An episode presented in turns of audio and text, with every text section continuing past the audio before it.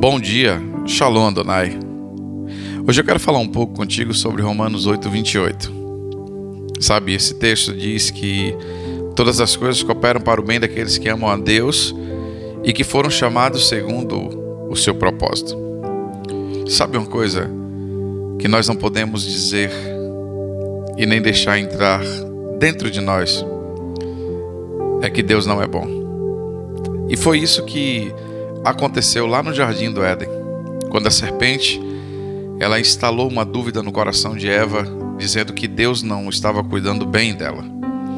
Sabe, o desafio é você interpretar a situação que está acontecendo na sua vida a partir da bondade de Deus. Ou seja, é você olhar e dizer: Deus não muda e Deus é 100% bom em todo o tempo. Mas afinal, o que é estar bem?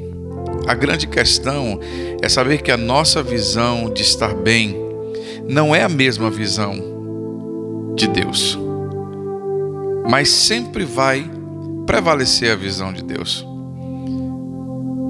Sabe, queridos, estar bem para Deus é se parecer a cada dia com Jesus. Ele consegue usar a maldade humana e o pecado para o nosso bem, para você ser cada dia mais parecido com Cristo. Nós precisamos entender que este momento que estamos vivendo é para trazer cura. Então, entre em uma postura de aluno e diga a Deus o que você precisa aprender com tudo isso. Que seja uma escola para a gente sairmos mais maduros e mais parecidos com Cristo. Deixa te dar o exemplo da uva. É demais esse exemplo. Porque além da uva ela ser criada por Deus, ela nasceu para ser esmagada e passar por um processo. Aquele suco que estava no copo de Jesus falava sobre ele, pois ele nasceu para ser esmagado. Entenda essa comparação. O resultado de sermos esmagados é sairmos melhores do que nós éramos antes, pois ressuscitamos e não saímos destruídos. Por isso, para sermos ressuscitados, temos que sofrer com Jesus.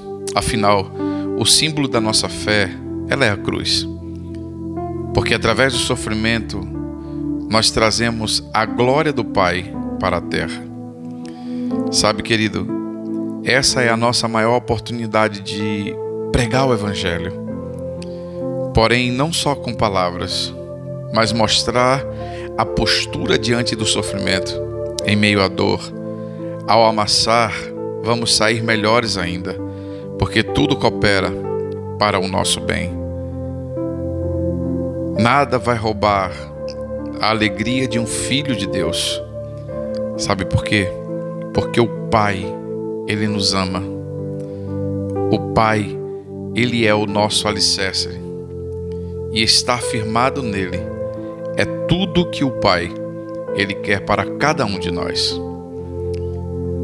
Que você tenha um dia extraordinário, que a bênção do Senhor esteja sobre a sua vida, sobre a sua casa.